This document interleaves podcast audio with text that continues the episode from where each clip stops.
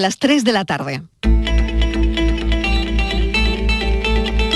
La tarde de Canal Sur Radio con Mariló Maldonado puedo entender el conflicto porque verdaderamente hay un, hay un servicio que creo que es más accesible y más cómodo. Yo creo que todo el mundo debería de poder elegir. El problema de los taxis es que cuando tienen licencia, después la licencia en el mercado B se convierte casi en, en una hipoteca. Entonces tienen que amortizar una gran inversión. El taxi tradicional y favorecer esa actividad que se tiene que desarrollar en nuestras ciudades con la máxima calidad pensando en el usuario y en el consumidor, porque nos hemos centrado en la regulación, en ese consumidor que al final es el que tiene que tener el mejor de los dos servicios. Primero las critican y la critican duramente y nos piden incluso que no recibamos fondo europeo y ahora de buena primera vemos como después dan un nuevo bandazo y hacen lo contrario de lo que dicen. Bueno, este es un gobierno, un gobierno que no se entiende ni entre ellos mismos ni en tu mismo partido donde hay, permítame, una jaula grillo ahora mismo eh, el gobierno y el Partido Socialista. Como un huevo a una castaña se parece las medidas que ha propuesto Chimo Puig y las medidas que ha propuesto Moreno Bonilla. Si el señor Moreno Bonilla hubiera optado por la propuesta que ha hecho el señor Chimo Puig, el 97% de los andaluces serían beneficiarios de esa rebaja fiscal pero es que el señor Moreno Bonilla ha decidido, en vez de beneficiar al 97%, beneficiar solo al 0,2%. Cuando tú vas por una autopista y ves que el resto de conductores va en dirección contraria, absolutamente todos los demás, igual conviene reflexionar, porque a lo mejor eres tú el que va en el sentido equivocado. Por eso yo quiero aprovechar esta tribuna para invitar al gobierno de Pedro Sánchez a que se serene. Cuando negocio soy prudente y no transmito ni lo que le digo a la gente dentro de la mesa, bueno, yo, las personas que hablan en nombre del Ministerio y hay que dejar trabajar, que ojalá podamos llegar a un acuerdo plurianual, que yo creo que será muy importante para la estabilidad de los trabajadores públicos. Observado durante este año que hay un incremento de ciertos delitos relacionados un poco con el tema de violencia sexual, de abusos sexuales, agresiones. Eso está ahí e incluso también protagonizados por, menores. Entonces eso es un tema que hay que, digamos, que atajar, pero no solo desde el punto de vista judicial, ahí tenemos un problema de educación, de prevención a nivel familiar, a nivel educativo, de colegio, etcétera, etcétera. Pero eso se está observando estábamos cerca de la embarcación de auxilio que había venido y pudimos nadar rápido y montarnos en, la embarcación. Y nada, una vez ya encima pues mm, ayudamos a todo el mundo intentando de eh, tirar todos los chalecos salvavidas y todo lo que pensáramos que podía flotar en el mar para que todo el mundo eh, pudiera agarrarse a, algo que flotara, a pesar de que vamos a estar un par de días un poco más de relax e intentando de, sobrellevar pues todo lo que hemos vivido, pues hemos decidido de que vamos a continuar nuestra estancia y vamos a, a seguir aquí haciendo el voluntariado.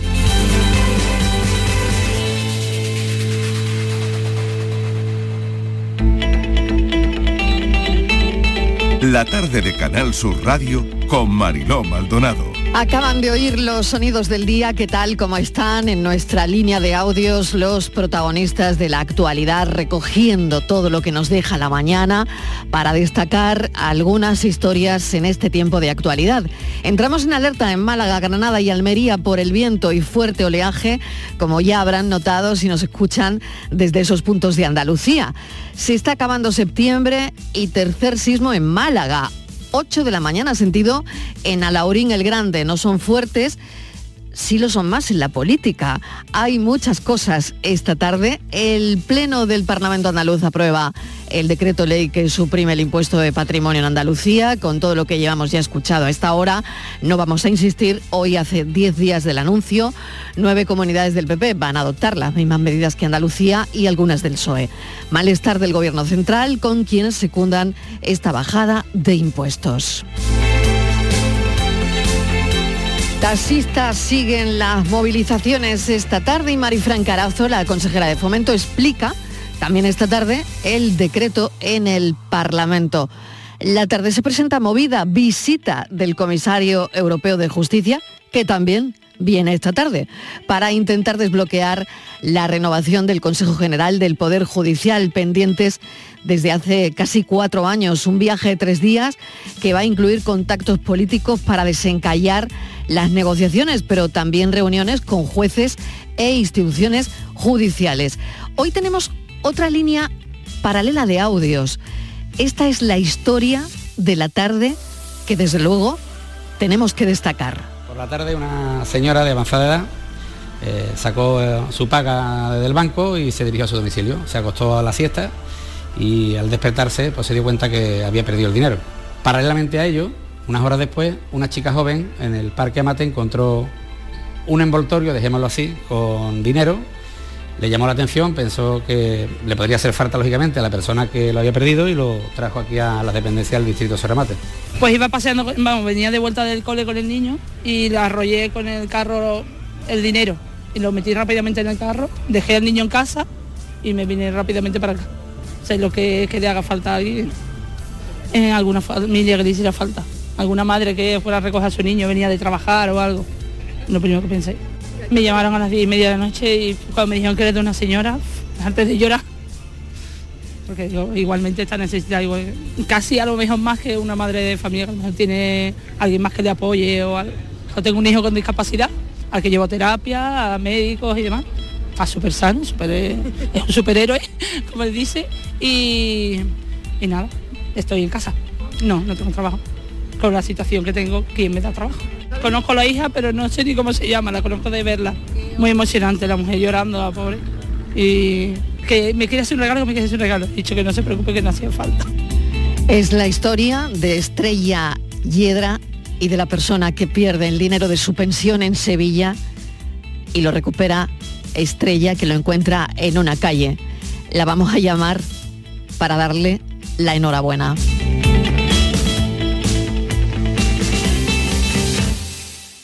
Y de película donde cualquier realidad empieza a superar la ficción, fugas de gas en el Nord Stream 1 y en el Nord Stream 2 en el Báltico, el gasoducto que une Rusia y Alemania en el Báltico. Es un nuevo capítulo de todo lo que está pasando con el gas, fuga de gas en uno de los tramos del gasoducto en las islas danesas de Bornholm. Horas después, el gasoducto submarino, eso pasó en el 2, bueno, pues el 1 detectó también una caída de la presión del gas procedente de Rusia enviado hacia Alemania y que afecta a esas líneas del conducto. Noruega y otros países europeos se suman a las sospechas sobre actos de sabotaje contra eh, los gasoductos. La Comisión Europea abre una investigación ya que sismólogos han detectado dos explosiones. Eso está ya, están detectadas las explosiones.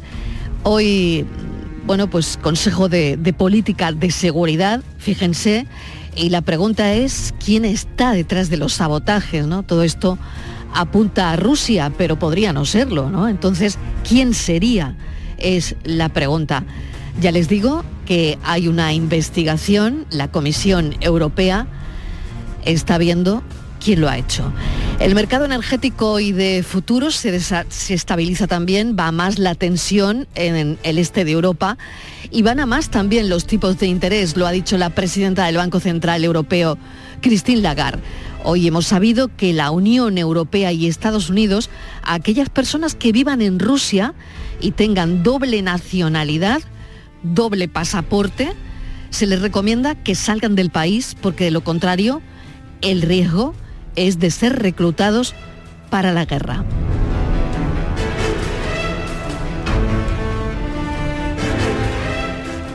Hoy hablaremos con una andaluza del Castillo de las Guardas, María Romero Charneco, emprendedora que lanzó hace unos años Turismo de Pueblo, una iniciativa para poner en valor las costumbres, historia y gastronomía de los pueblos de menos de 20.000 habitantes a través de una plataforma de creación de chatbots que actúan como guías virtuales informando a los turistas de qué hacer, de qué comer o dónde ir, ¿no?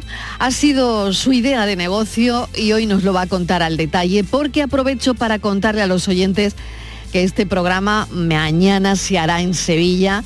Estaremos en el Cartuja Center con el encuentro Gira Mujeres, un proyecto de Coca-Cola que promueve la diversidad, la inclusión y el talento femenino para construir una sociedad mejor. Y hablando de sociedades mejores, hay que recordar hoy un descubrimiento que cambió nuestras vidas. Tal día como hoy, el científico británico Alexander Fleming descubrió la penicilina, premio Nobel de Medicina por iniciar la era de los antibióticos. Casi 80 años después, los antibióticos relacionados con la penicilina siguen estando entre los medicamentos más usados y salvan millones de vidas en el tratamiento de las infecciones, fruto de la casualidad. Y si no conocen esa historia, se la vamos a contar. La historia cuenta que había vuelto Fleming de unas vacaciones cuando se dio cuenta de que en una placa Petri las colonias de bacterias, de estafilococos, no crecían en unas zonas de cultivo que habían sido contaminadas accidentalmente por un moho verde. ¿Qué hizo? Aisló el moho, lo cultivó y descubrió que producía una sustancia capaz de matar muchas bacterias comunes. Un producto fruto de una casualidad, tanto que la Real Academia Española lo utiliza para ejemplificar la palabra serendipia, un hallazgo valioso que ocurre de manera accidental. Lo mismo, exactamente lo mismo que le pasó a Fleming. Bienvenidos a la tarde.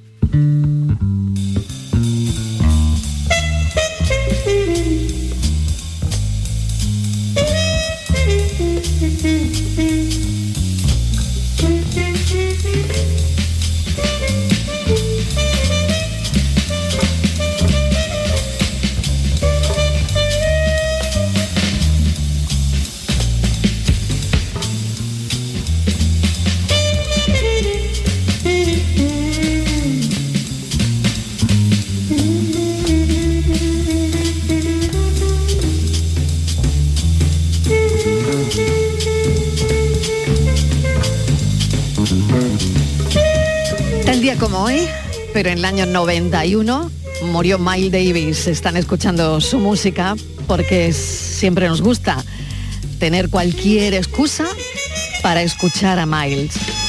Murió de neumonía con un fallo respiratorio en California, tenía 65 años, trompetista y revolucionario del jazz. Si hay un músico que ejemplificó la vanguardia y la búsqueda de nuevas sonoridades, ese fue Miles Davis.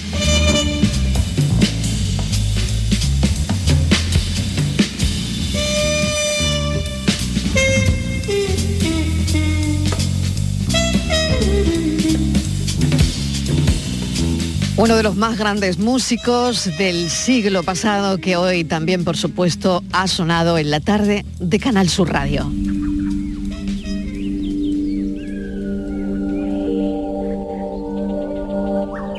La tarde de Canal Sur Radio con Mariló Maldonado.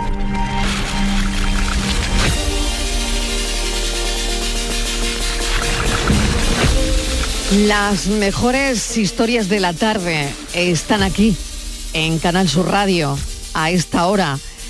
Y nos detenemos en una de ellas, porque es verdad que a lo largo del día eh, vamos escuchando, van entrando en la redacción muchas historias. Pero tenemos que elegir esas historias que, que dicen mucho.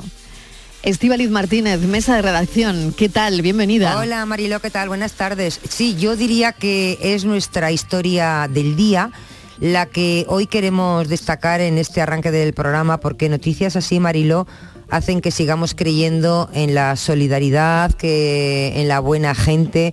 Y ha ocurrido en un barrio, en un barrio humilde de Sevilla, en Amate, y bueno, por poner simplemente el principio, una mujer de 84 años con bueno, pues movilidad reducida, con, esas, con esa edad eh, llevaba en un sobre eh, su dinerito, el dinero de su pensión, que seguramente eh, había ido a, a cobrarla al banco y cuando se dirigía a su casa, pues al pasar por el, por el barrio, perdió, se le cayó ese sobre con ese, con ese dinero y la mujer no se dio cuenta hasta que llegó a casa y se dio cuenta de que el sobre no estaba, no.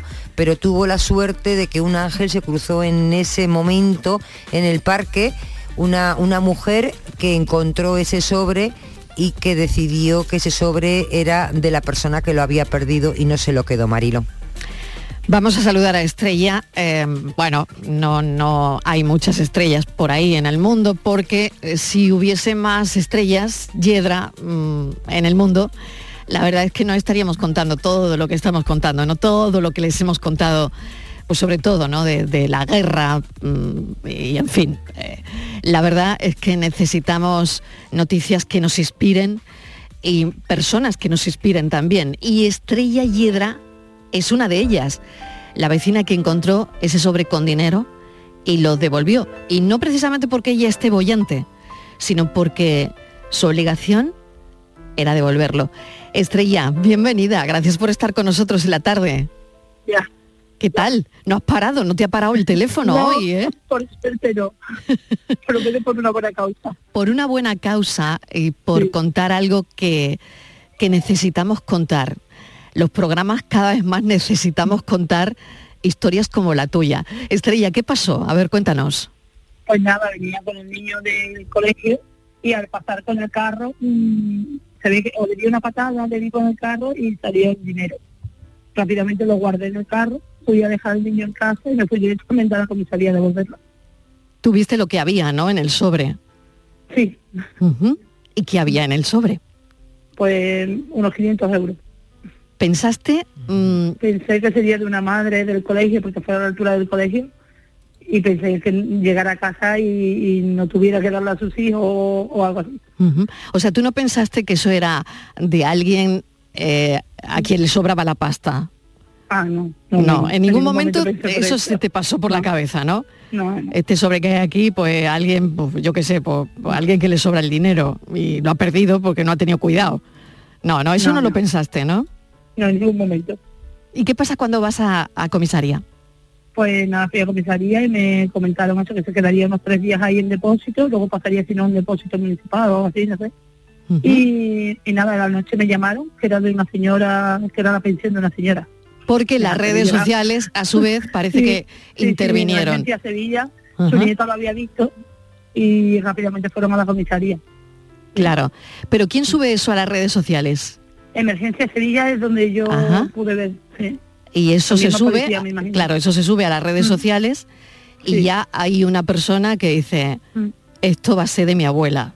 Sí, se ve que sí.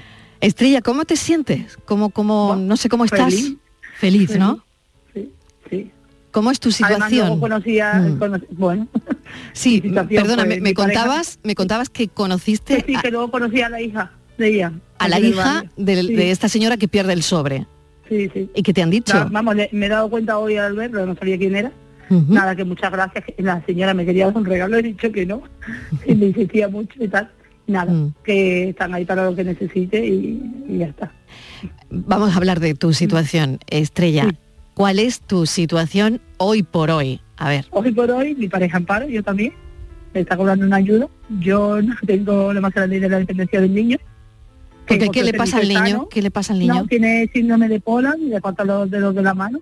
Él usa prótesis, pero está totalmente sano. Ujú. Una cardiopatía que tenemos ahí por operar, pero bueno, luego es mi niño totalmente sano, no le afecta en su día a día, no le afecta nada. Y, y eso. Ayuda O sea que tu y- marido y en paro pareja. y tú estás en paro. Sí. Lo único que entra en tu casa ahora mismo La ley de de mi hijo y la Es- ayuda familiar ¿qué, cuánto es, Estrella?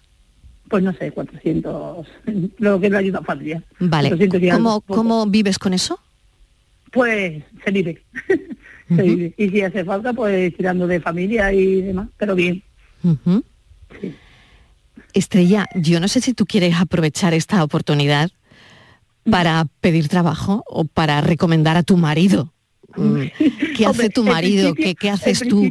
Una persona que... terapia al niño, al hospital, Sí, a citas médicas, porque está sano, pero tiene su terapia, tiene su, sus citas médicas y demás. sí. Y sí, mi pareja, pues le vendría estupendo un trabajo, la. ¿Le vendría, qué trabajo le vendría bien?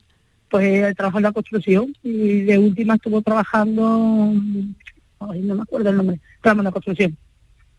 Lo que es mm, Sí. remodelación de edificios y cosas de eso. Ajá. ¿Y él cuánto tiempo llevaba trabajando en la construcción, Estrella? Mucho tiempo, lo que lleva mucho tiempo parado también, porque como todo paró, Desde la pandemia. O sea, pues, desde... más o menos ha echado días sueltos, a un mes Sí. en un lado, otro. Pero vamos, que se adapta a cualquier cosa. Vale. Apañado, y él necesita ese trabajo. Bueno, Estrella, pues nada, ni que decir tiene que mm, sois buena gente. Más claro el agua, sí, ¿eh? parece que sí, parece Más que sí. claro el agua, ¿no? Hombre, escuchando a mi niño, creo que sí que lo somos. Mi niño eh, dice que es un superhéroe y que tiene que ayudar a las personas. Así ¿Tu niño- tu niño lo dice? Casi cuatro años dice eso. O sea, tu niño dice que es un superhéroe Sí. y tiene que ayudar a la gente. superhéroe y que ayuda a las personas. Y tú te has convertido ahora en, Sí, ahora dice que soy superheroína como él. en la superheroína, desde luego en la superheroína del, del día, ¿no? Em, nosotros queríamos llamarte para darte la enhorabuena. Nada. Has hecho lo que Es se lo que debía hacer, hacer. pero sí, pero es verdad que lo decía hace un momento, un momento, ¿no? Necesitamos gente que nos inspire, de verdad que sí. Gente que, que francamente haga este tipo de cosas y que son noticias porque no todo el mundo devuelve un sobre con dinero todos los días, Bueno, ya. ¿no? Hoy me he dado cuenta no Hoy te has dado Porque cuenta, más que nunca, ¿no? Bueno, Pero no sé yo creo que si es lo correcto, ¿no? Que es lo que hay que hacer. Estivaliz está escuchando esta, conversación y no sé si quiere decirte algo. Adelante. Pues nada, Estrella, yo simplemente felicitarte, eh, decirte que eres una gran persona, que eres una buena persona y que de verdad que gracias a personas como tú, pues una sigue creyendo en la gente, en la gente buena, en la solidaridad, porque a veces una va perdiendo, ¿no? Esos valores, pero luego aparecen estrella y dices, pues no, pues sigue habiendo gente buena en el mundo. Yo porque- creo que estoy bien rodeada. porque fíjate que si a alguien le puede hacer falta 500 euros, es a ti. O sea, fíjate, que, nadie, que nadie se hubiera enterado, porque eh, ahí sí que era súper Bueno. fácil. Pero tu buen corazón, claro, Sí, pero luego. tú no hubieras dormido seguramente, tu conciencia no no. te hubiera dejado dormir. Y al final lo que tú dices, ¿no? Igual ese dinero vete a saber, ¿no? Si el destino te hace gastarlo en cosas que no, que, que Mm. No. quieres. Así que, de verdad, que yo me siento muy, muy feliz y Muchas gracias. de, de- de que tengamos eh, pues gente como, como tú, ¿no? Que, que nos dais una lección cada día, porque sí que nos habéis dado una lección. Estrella, dile a tu niño que te hemos puesto la música de De Superman. Superman, ¿eh? Dile a tu niño que mira, mira la música que te hemos puesto. Él estará encantado, ¿eh? Encantado de que su madre hoy sea una superheroína. Pero sí. La música de Superman te hemos puesto. Díselo, díselo a tu niño. Un besito enorme para Muchas él, gracias. para tu marido, para ti. Ojalá, Ojalá. ojalá la vida te devuelva esto tan bonito que has hecho, de verdad. Mientras haya salud, estamos todos bien. Desde luego, un beso. Cuídate mucho. Muchas gracias. Estrella. Hiedra es hoy nuestra superheroína.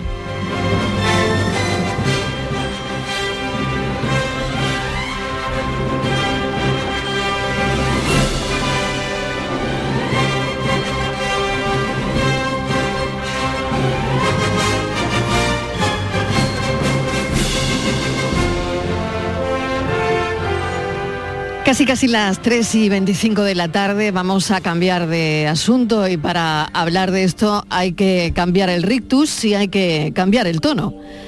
La Guardia Civil registra el olivar donde trabajó un jornalero senegalés desaparecido en Villacarrillo. Ha estado la UCO toda la mañana registrando el olivar.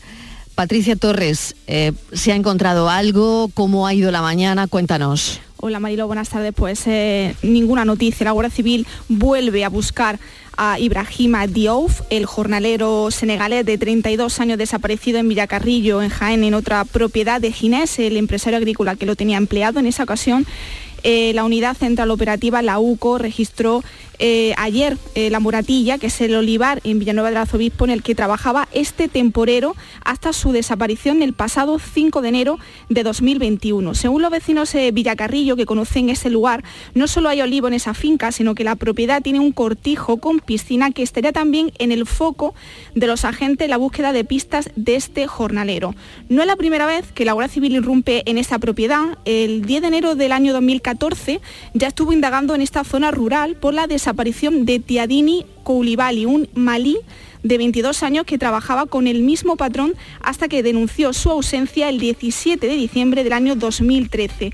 En la investigación de aquel caso, la Policía Judicial de la Comandancia de Jaén llevó a cabo actuaciones en esta finca. Ahí se encontró Mariló la última pista sobre Koulibaly. Eh, la acusación particular presentó como indicios en el juicio unas eh, orejeras del desaparecido halladas entre olivos de esta finca. Los perros de los guías caninos marcaron algunos rastros biológicos, pero no hubo pruebas contundentes. Finalmente, el patrón que fue acusado por la muerte y desaparición del jornalero no fue condenado por estos hechos, solo recibió una pena de dos años y medio de cárcel por un delito contra los derechos de los trabajadores y contra la Administración de Justicia. Pero ocho años después, los investigadores han vuelto a esta finca, en esta ocasión para buscar a Ibrahima. La semana pasada, la Guardia Civil ya registró varias propiedades del patrón de estos dos jornaleros, con un solar anexo a varias casas de la familia y un garaje. Durante cuatro días revisaron estos lugares en busca de pistas. Ahora han vuelto a Jaén para seguir buscando a Ibrahima, al que su familia da por muerto. Un portavoz de la Unidad Central Operativa tacha de idéntico el caso de la desaparición de este senegalés en el año 2021 respecto al del maliense Tiriani en el año 2013. Y el motivo se debe a que el rastro de los dos temporeros africanos se perdió tras mantener supuestas desavenencias por las condiciones laborales con su capataz. El juez que instruye esta segunda desaparición ha decretado el secreto del sumario, por lo que no es posible, Marilo, conocer muchos más detalles sobre esta investigación. Pero la que se ha pronunciado eh, hoy ha sido la subdelegada del Gobierno de, España en Jaén, Catalina Madueño, que ha comentado, ha afirmado que hay una persona investigada, que es este patrón, en el marco de esta operación, que no está detenida hasta ahora, y, ha resaltado la importancia de tener prudencia en tanto que es un caso que, que sigue abierto, una investigación que sigue abierta. Así que vamos a seguir eh, pues muy pendientes de, cómo va avanzando esta investigación, Marilo. Claro, desde luego estaremos muy pendientes y no, Estivali, no podemos contar nada más porque hay un secreto de sumario, no, no hemos podido contactar con nadie más para que nos cuente nada más precisamente por eso. Es curioso cómo Mariló, escuchando a, Patricia en el relato, cómo nadie, eh, nadie sabe nada porque no hay nada, mm. pero en cambio todo el mundo mira al mismo, a mira y apunta ¿no? al mismo sitio. Mm. Es, curioso. Sí es cierto que habíamos visto Mariló en el programa muchas veces a lo largo de, otros casos como cuando la Guardia Civil empieza a investigar eh, no cesan su intento hasta conseguir algo, porque claro, es muy... Mm, ellas no es creíble, ¿no? Dos mm. jornaleros que han desaparecido y de ninguno se sepa absolutamente nada. Creo que en este caso el último lo que fue pues fue a pedirle dinero, ¿no? Mm. Para que además que la, forma en que desaparece ambos jornaleros eh, son muy similares, son muy similares. Eh, al parecer discute con, el patrón y desaparece días eh, después. hay que destacar sobre todo, y lo ha destacado hoy la subdelegada del gobierno, ese trabajo incansable y callado que está realizando la Guardia Civil, que en muchos casos no tiene visibilidad y, llevar semanas y semanas pues intentando buscar alguna pista para encontrar a, estos este jornalero, porque se están centrando en la búsqueda de este jornalero en ese momento, pero también sin olvidar que hay otra persona desaparecida y que podría estar unido eh, ambos, ambas desapariciones, en este caso, Marilo. Pues estaremos muy, muy pendientes de, todo esto que desgraciadamente no, no, pinta bien. Gracias Patricia Torres, hasta dentro de un rato en la tarde en tu búsqueda. Gracias. Casi casi las tres y media y enseguida, después de la desconexión publicitaria, vamos a la cumbre mundial del turismo espacial y subacuático. La tarde de Canal Sur Radio con Mariló Maldonado. También en nuestra app y en canalsur.es. Ahora es el momento de opositar. Más de un millón de empleados públicos se jubilarán en los próximos 15 años. Aprovecha la mayor oferta de plazas de la historia y hazte funcionario con la Academia Líder en Aprobados. academiajesusayala.com El paso de opositor a funcionario. ¿Me recuerdas un montón a alguien? Ya lo sé. Melena lisa negro azabache, ojos pintados de azul con efectos monkey eyes, el flequillo al egipcio, las trencitas. Me lo dicen siempre, que soy clavada a Cleopatra. Pues no, te iba a decir que eres clavada a mi pescadero. Nuevo Rasca Cleopatra de la 11, con premios de hasta 100.000 euros y mucha diversión. El Rasca Cleopatra está de moda. A todos los que jugáis a la 11, bien jugado. Juega responsablemente y solo si eres mayor de edad. Sencilla, Sencilla, rápida, rápida, fácil de manejar. fácil de Así manejar. es la nueva app de Canal Sur Radio. Con todos los programas y audios destacados, los podcasts, emisiones en directo. Para que sigas conectado a nuestra programación y a los espacios que más te gustan y sigue. Cuando quieras, donde quieras. Descárgate ya nuestra app. Todo Canal Sur Radio, Radio Andalucía Información, Canal Fiesta, flamencoradio.com y Canal Sur Radio Música para ti. Cuando quieras, donde quieras. Más Andalucía, más Canal Sur Radio.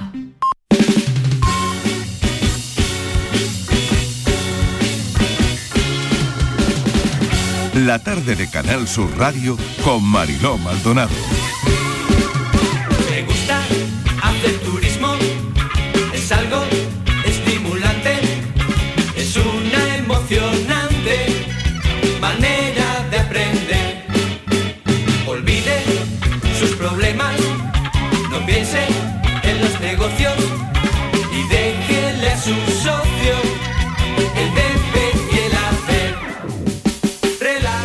3 y 31 minutos de la tarde, por tercera vez en la Costa del Sol, la celebración de la Cumbre Mundial del Turismo Espacial y Subacuático se da cita de relieve el liderazgo del destino para, claro, para atraer congresos, eventos, reuniones. Se llama Cumbre Mundial SUTUS, que reúne a partir de hoy en Marbella a expertos en turismo espacial y subacuático, empresas especializadas en este turismo que también imaginamos que será un turismo de lujo, con el objetivo eh, de, claro, aunar proyectos de, de vanguardia con países como Estados Unidos, Italia, España, Francia o incluso Indonesia, Estivaliz.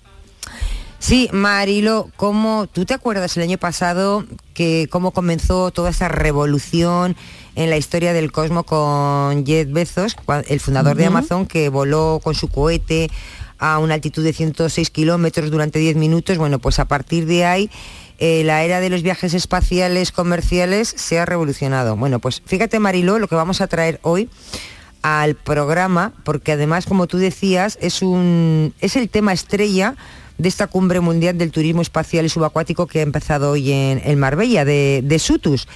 Y hoy traemos al programa, Marilo, el primer hotel espacial. ¿Cómo te quedas? Claro, bueno, me encanta eh, bueno, porque pues, sé que ahí hay muchísimas cosas interesantes, pero claro, nosotros no- nos agarramos al titular, ¿no? Te A voy a lo dar que un- podremos hacer en un futuro, Una ¿no? pequeña, bueno, pues es- el futuro está ahí, ¿eh? Porque van a empezar a construir en el es- es- es muy- 2026. muy presente. No, en el 2026. Y dice Muy que van a abrir sus puertas en el año siguiente, en el 2027. Es un proyecto que sí es verdad que lleva muchos años eh, gestándose, pero ahora, Marilo, ya se sabe la apertura definitiva de este Voyagers, que se llama, el primer hotel en el espacio. Bueno, va a ser de lujo. Va a combinar un poco lo que, lo, lo que tienen los mejores hoteles de la Tierra y la diversión que brinda el espacio. Tú sabes que allí, claro, con la gravedad, allí hemos visto a los astronautas cómo eh, de- dormir contra la pared, se atan para poder comer sentados. Bueno, pues ellos lo que van a hacer en este hotel es eh, una gravedad simulada, de manera que cuando estés dentro se va a parecer mucho pues a un establecimiento de lujo habitual. Eso sí, le van a poner esa parte, eh, eh, van a hacer esa mezcla, ¿no? Por una parte un hotel de lujo normal, con una gravedad como que estuvieras en la tierra, pero luego van a dejar una parte como es el gimnasio, que creo que va a tener no sé cuántos metros de altura, para bueno, pues con falta de, de gravedad para, para que puedas saltar, correr, para, para divertirte, ¿no? Así que, Mariló, eh, lo que te sí te digo es la pregunta, la pregunta que todo el mundo se estará haciendo. Pero eso cuánto cuesta, Marilo. Eso cuánto cuesta. Claro, Porque hay que ir mínimos tres días. Como mínimo, días. ¿no? Porque Sí. eh, Eso igual cuánto- en el viaje ¿Podemos ir nosotros? tiempo también. Creo que de pues momento- enseguida, enseguida lo vamos a preguntar. Te digo, creo que de momento te pongo un poco los dientes largos. Venga. Alrededor de 5 millones de dólares, tres días. Pero han dicho que ojito, eh, que nada esto está al precio de crucero. Bueno, veremos. Tina La Torre es la persona con la que vamos a hablar, ejecutivo de la compañía Orbital Assembly, que presentará en Sutus estos días su proyecto, su proyecto para abrir este hotel espacial en el año 2025, que no queda tanto. 27, 27. Ah, 27. En el 26 vale. empiezan a construirlo. Perfecto, 27. Eh, me, me ha bailado aquí el- una cifra. Señora La Torre, bienvenido. Gracias por atender nuestra llamada. Sí, buenas gracias. Bueno, háblenos de este hotel, háblenos de su proyecto. Ah, lo siento, repite la pregunta. Que nos hable de su proyecto, cuéntenos, ¿cómo va a ser ese hotel? Pues el hotel va a ser ah, algunas partes. Como al principio módulo se lanza en el año 25, pero va a ser cumplido y con la capacidad de 28 personas en el año 27 y ahí podemos ah, tener algunos turistas visitando la estación. Algunos turistas eh, orbitando, ¿no? Sí, claro, sí. Qué maravilla. También la estación va a ser en, ah, es, es una rueda que gira y podemos crear la gravedad artificial. Claro que esto ya no van a ser minutos, ¿no? Como ha hecho Bezos, sino esto ya vas a estar más tiempo, ¿no? Pues queremos que la gente ah, se quede ahí por cuatro a diez días. De cuatro a diez días. Ujú. Y hay que tener una, una forma física, eh, pues no sé, como un astronauta para ir, eh, para hacer este tipo de turismo espacial. Pues quizás no como los astronautas, pero al principio, como hay poca gente ahí, necesitamos a ver, ah, asegurar de que tienen buena salud.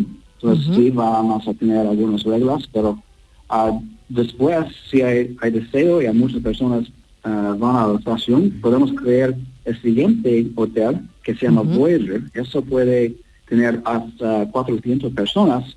Y entonces las, las ah, normas de ir ah, no serán tan estrictos. Más cosas que se te ocurran, Estíbaliz, preguntar al señor a la torre, a ver qué... Hola, buenas tardes, A ver, sí. cuéntanos, porque tenías un montón de... Parece que tú quieres ir, ¿eh? Sí, Te- porque te veo con muchas ganas. yo tengo ganas de ir. Eh, señora La Torre, eh, yo soy muy deportista, ya he visto que el gimnasio es muy divertido, o sea que yo ya al gimnasio voy a ir.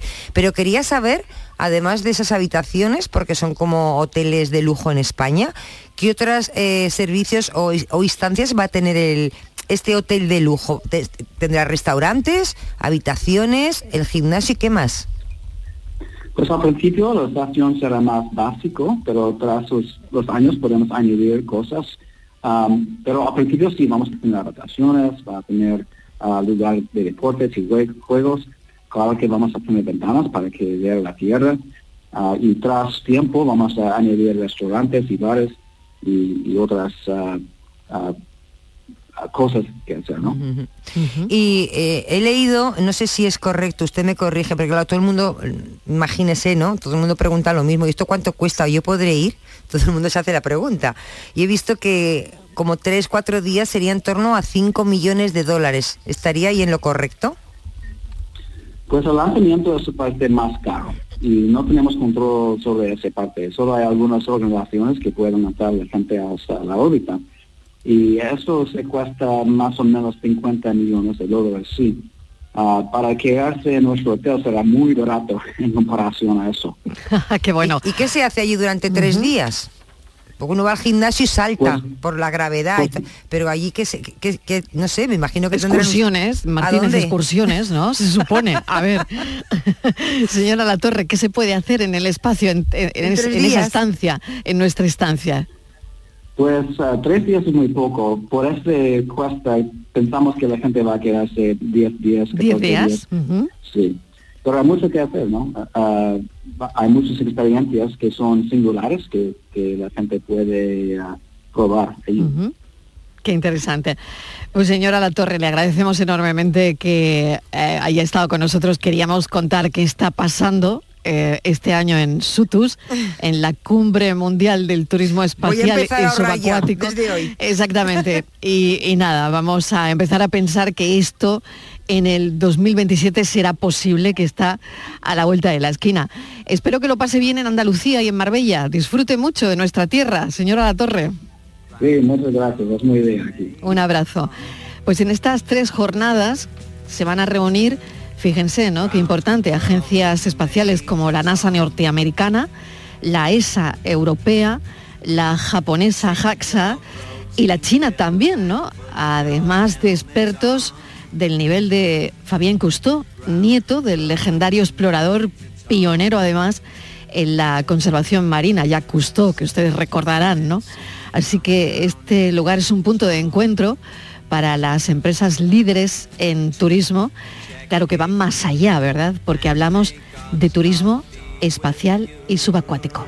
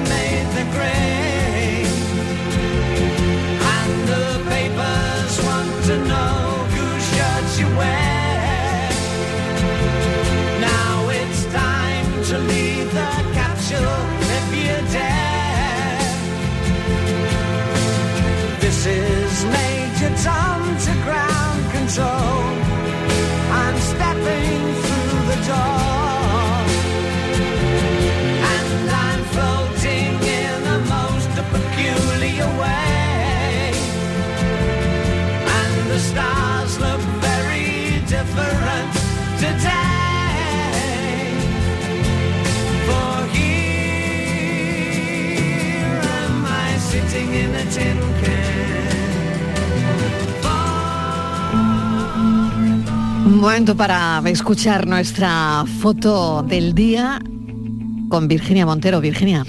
Hola, ¿qué tal? Buenas tardes. La imagen de hoy es la propuesta por Joaquín Hernández Kiki, que lleva más de 40 años trabajando en el diario de Cádiz, donde descubrió su gran vocación por la fotografía documental de interés social. Además de su trabajo en la prensa local, imparte talleres de fotoperiodismo y ha realizado diversas muestras relacionadas con Cádiz y sus particularidades. Es académico de número de la Real Academia de Bellas Artes de Cádiz y premio Paco Navarro por su labor gráfica en el carnaval. Y hoy tenemos que contarles también que pueden disfrutar del trabajo fotográfico de Kiki en la muestra 30 años sin camarón, una exposición de sus fotografías que puede visitarse hasta el próximo 30 de septiembre, este viernes, en la Plaza Juan Vargas de San Fernando, a las mismas puertas del Museo Camarón. Se han reproducido a gran formato en la calle una colección de 20 imágenes que de modo cronológico muestra todo lo vivido en estas jornadas, haciendo gala del mejor fotoperiodismo, la llegada del féretro, las masas que lo esperaban, la capilla ardiente, el funeral en el Carmen, el entierro, el dolor del pueblo gitano y también los numerosos rostros conocidos que se acercaron para despedirse del cantador. Como decimos, la pueden disfrutar hasta este viernes, día 30, en la localidad natal de Camarón, en San Fernando. Y ya saben nuestros oyentes que pueden ver la foto del día en nuestras redes sociales en Facebook La Tarde con Mariló Maldonado y en Twitter arroba La Tarde Mariló. El turismo ha proliferado en las últimas décadas una barbaridad. Ahora todos viajamos. Ayer fue el Día Mundial del Turismo, lo que equivale a decir que fue el día de todos nosotros, porque ya todos somos guiris. Los que nos visitan son guiris aquí y nosotros somos guiris allá donde vamos. No voy a entrar en el debate si el turismo es bueno, malo o todo lo contrario. Vamos a la foto del día, que es de lo que trata esta parte del programa. La foto de hoy hay que dedicársela a Miguel Morenati, al que os invito que sigáis en las redes sociales, para disfrutar de unas impresionantes vistas y paisaje, que es lo que hacemos la mayoría de los turistas. Pero ojo, Miguel no es un turista, sino un viajero, un viajero incansable que ve los lugares por donde pasa con otra mirada, que madruga para mostrarnos los más bellos amaneceres y nos hace viajar con él a lugares que jamás seríamos capaces de hacerlo nosotros. La foto de hoy, como dice Miguel Morenati, es un alucinante amanecer en los Dolomitas. Publicada en sus redes, es una vista aérea de un amanecer en un sistema montañoso con nubes que tapan un valle al fondo y donde aparece estratégicamente una persona de rojo que justifica la proporción áurea, que no es otro sino el autor de la fotografía. La diferencia entre turista y viajero. Fotoperiodistas que buscan la imagen del día para la tarde. La tarde de Canal Sur Radio con Mariló Maldonado. También en nuestra app y en canalsur.es. Canal Sur Sevilla. ¿Buscas una fibra óptica que te dé más? Telecable Andalucía es tu operador local de confianza. Telecable. Fibra de 300 megasimétricos por solo 14,90 euros al mes y línea ilimitada de 24 gigas por 10,90. Contrata en Telecable Andalucía. Somos punto de venta oficial de Xiaomi. Telecable Andalucía. Conecta con lo que realmente importa. En este mes de septiembre arranca una nueva temporada cultural en el Auditorio Nissan Cartuja. No te pierdas Ángel Martín con su espectáculo 103 noches, la obra de teatro infantil Heidi, los versos de Natalia Millán en el espectáculo Una noche con los clásicos o el musical de flamenco. Entra en auditorionissancartuja.com y no te quedes sin tu entrada. Repetimos, auditorionissancartuja.com. ¿Planeando salir de escapada o de fin de semana? Recuerda, hay otra Sevilla. Asómate a la provincia y disfruta de un turismo seguro en cada uno de sus espacios naturales, pueblos monumentales y alojamientos. Cambia de vistas. ProDetour Turismo de la Provincia, Diputación de Sevilla. Este viernes 30 de septiembre, Miquel Santiago inaugura la Feria del Libro de Bormujos. Más de 15 autores estarán en el Parque Rafael de Cózar el sábado día 1 y el domingo 2 de octubre. Firmas de ejemplares, literatura infantil y juvenil, talleres, cuentacuentos. Ven y disfruta este fin de semana de la Feria del Libro de Bormujos. A ver, que me pregunta la gente que qué tiene mi programa, el programa del Yuyu, para que funcione tan bien y sea tan genial. Pues simplemente reírse de uno mismo, para poder reírse de todo. Y por supuesto, mucha guasa, una pizca de ternura, cuarto y mitad de ocurrencia y otro tanto de cara dura. La complicidad de Micharo Pérez y sobre todo a vosotros, o sea, a la gente que cada día lo escucha, la gente que nos sigue en redes sociales y que se descarga el programa de la radio a la carta y que sois legión. El programa del Yoyo. De lunes a jueves a las 10 de la noche. Más Andalucía, más Canal Sur Radio. La tarde de Canal Sur Radio con Mariló Maldonado. Estos son nuestros teléfonos 95 1039 105 y 95 1039 16. Cinco abogados tenemos en el programa de lunes a viernes y esta es la hora. Andalucía pregunta. Muy fácil, porque claro, abrimos los teléfonos para que puedan consultar los oyentes pues algún problema que tengan. Hoy le toca a Rafael del Olmo, administrador de fincas de Roa Administraciones y es abogado y también sabe lo suyo del el asunto de comunidades. Rafa, ¿qué tal? Bienvenido. Muy buenas tardes. También tenemos a Virginia que nos va a poner encima de la mesa, pues de entrada, algunas sentencias sobre pisos turísticos en Córdoba. Eh, ahí también teníamos alguna que otra consulta sobre los idiomas en las juntas de propietarios. Bueno, vamos con todo, Virginia. Así es, Marilo, porque cada día llegan más temas a este espacio de los miércoles y como decía, si, si te parece, vamos a empezar por la publicación de una sentencia ya firme sobre la existencia de pisos turísticos. El recorrido judicial en este caso ha terminado en la sección primera de la Audiencia Provincial de Córdoba, en lo civil. Como recordar a nuestros oyentes, en una comunidad de vecinos de la capital cordobesa mantenía un pleito en los tribunales con uno de los propietarios porque en la Junta habían aprobado prohibir la instalación de pisos turísticos en el bloque. La persona que quería iniciar este negocio pidió la, la nulidad del acuerdo y finalmente lo ha conseguido sin que la comunidad recurra, recurra, por lo que decimos que ya es definitivo. Y puede ser el precedente de otros muchos casos. Rafael, esto, mm, explícanos si podría suponer jurisprudencia, ¿qué supone esta sentencia ya firme? Bueno, intento ser eh, sencillo en la eh, explicación de un problema que tiene cierta complejidad, eh, pero yo creo que hay que simplificarlo. Vamos a ver.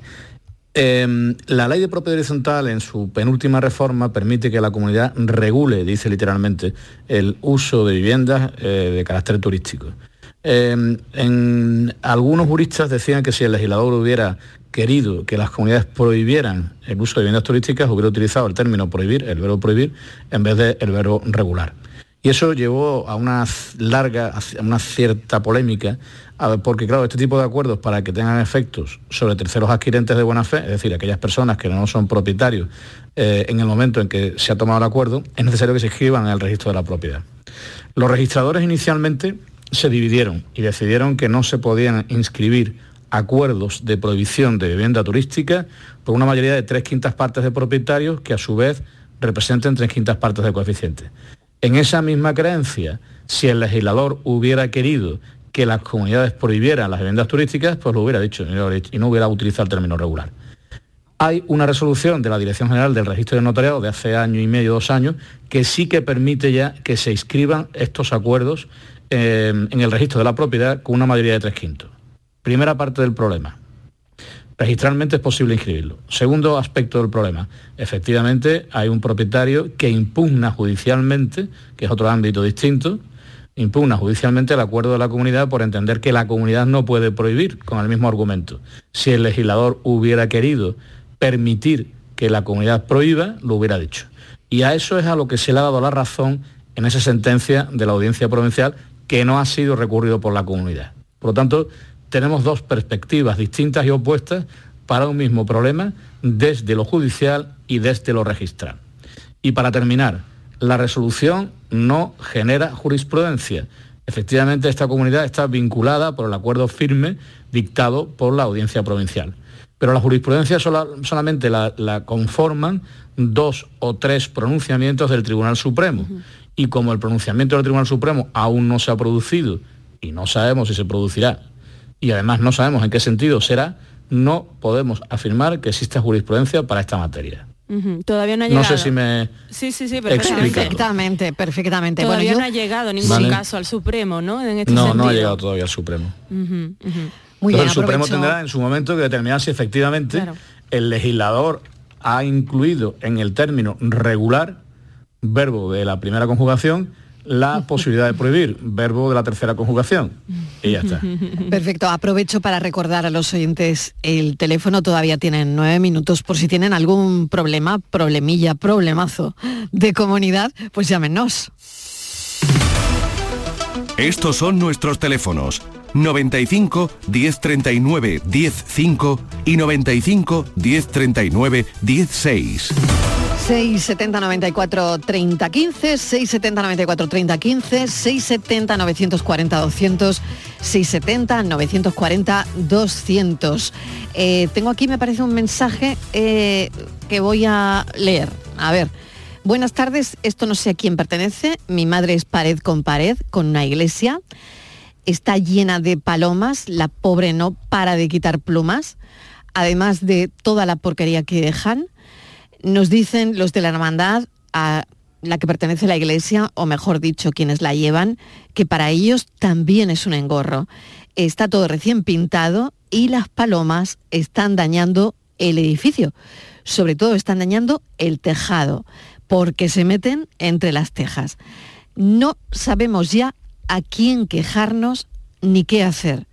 Si nos podéis orientar, mil gracias. Bueno, yo traslado esto a Rafael Olmo, claro, ¿qué se te ocurre? Pues no lo sé, porque yo no soy especialista en palomas, precisamente.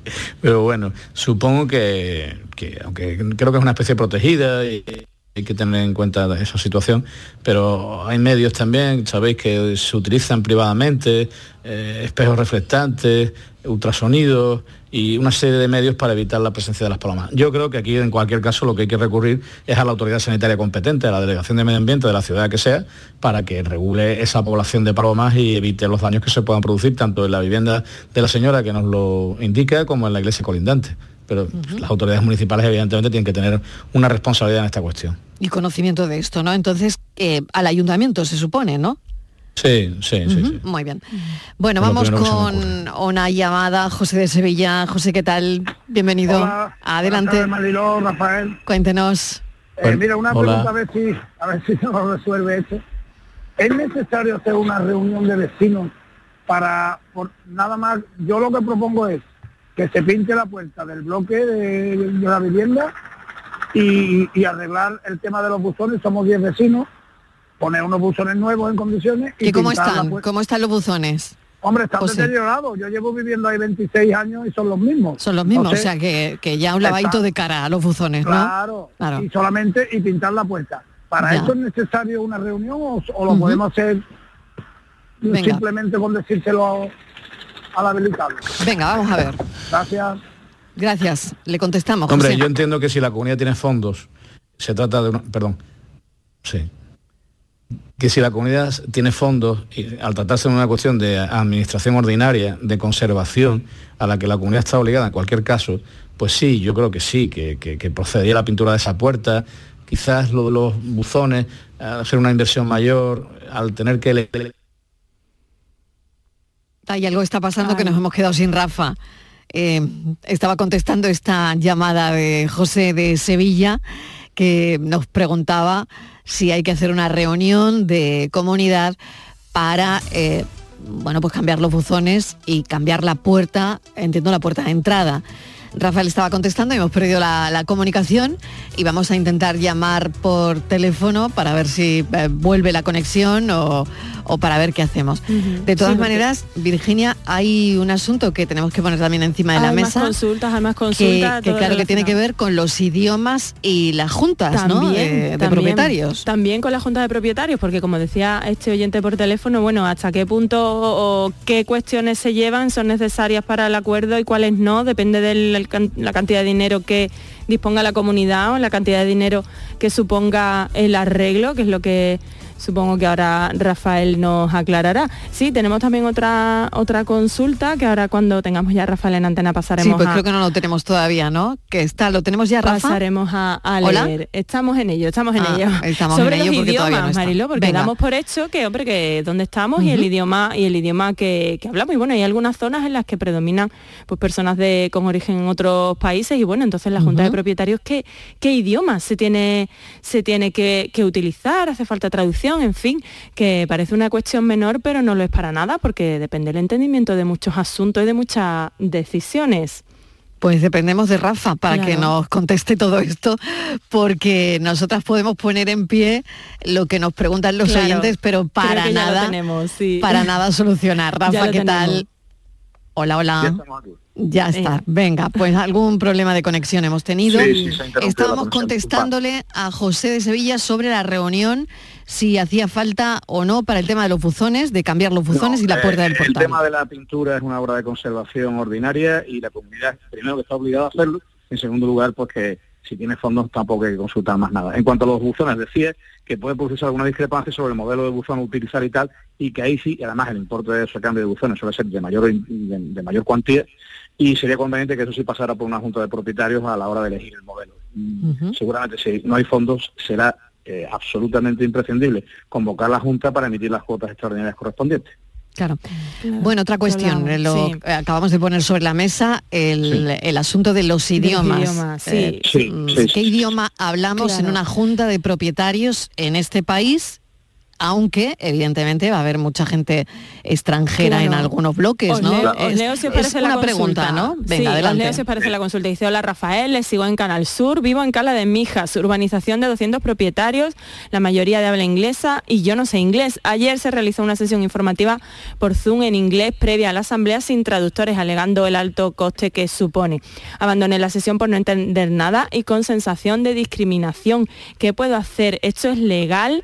Se ofrecen a explicarme todo, pero no asisto a las deliberaciones y preguntas del resto de los vecinos en directo. Mm, Pide ayuda, porque dice sentirse discriminada esta oyente. Rafael, a ver. Claro, a ver, ¿qué claro, le decimos? discriminada porque ¿Tiene, es tiene que haber un traductor? Eh, claro que tienen que tener un traductor. El idioma Pero oficial ¿y de si no este lo país pueden es pagar? el castellano, es el español.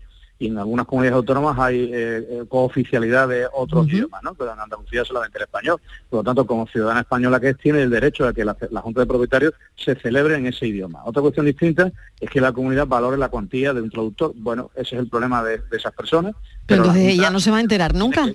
¿No? De lo que no se va a enterar nunca de lo que decide su comunidad. Evidentemente, y en su propio país. Me parece que es una actitud, eh, bueno, inadmisible, ¿no? ¿Tendría que ser al revés entonces? Eh, ¿Sería ¿El la qué? junta, ¿Tendría que ser al revés la junta en castellano y la traducción para... Bueno, no lo sé. mientras No, que porque son mayoría, Son mayoría, son claro. mayoría eh, de habla inglesa, ¿no? este caso, Claro. mientras que se garantice, en este caso, a la minoría, el entender sobre qué se está deliberando para poder estar informada debidamente y votar, pues me da igual que la Junta se celebre en castellano y sea eh, doblada, entre comillas, Ujú. al inglés o al revés, que se celebre en inglés y sea traducida al castellano. Me da exactamente igual. El caso es que la, exig- la exigencia y la prevalencia del idioma castellano tiene que hacerse valer. Y la, la decisión de la Junta de Propietarios en este sentido, eh, diciendo que no haya un traductor, sería perfectamente impugnable ante los juzgados. Ya comenté con esta señora esta cuestión y le- me dice, bueno, y si persisten en esta actitud, ¿qué puedo hacer? Digo, pues no le queda más remedio que impugnar judicialmente el acuerdo para que sea el juez el que obligue a la Asamblea a que esta se celebre en castellano con traducción al inglés o en inglés con traducción al castellano. Bueno, pues yo creo que más claro el agua, ¿no? Sí, curioso. es curioso, pero bueno. pero eso eh, pasa claro. mucho en la costa andaluza. ¿eh? Pasa mucho, pasa mucho en zonas turísticas, ¿no? Está claro. Claro. Bueno. Pues Rafa, mm, nos queda un minutito para poner algo de música, que nada, es, es muy poquito, nada, son 30 segundos, vamos a escuchar los primeros compases, pero extremo duro. La semana... ¿Lo has visto? Lo he visto a Robert, lo he visto dos veces y a Extremadura una vez. Pero el Eh. sábado volveré a ver a Robin en Sevilla. Bueno, eh, pues nada, sirva sirva estos compases para que te lo pases en grande. Gracias. Un beso enorme. Venga, hasta ahora. Llegamos a las noticias y Virginia, nos escuchamos. Gracias. Hasta ahora. Hasta ahora.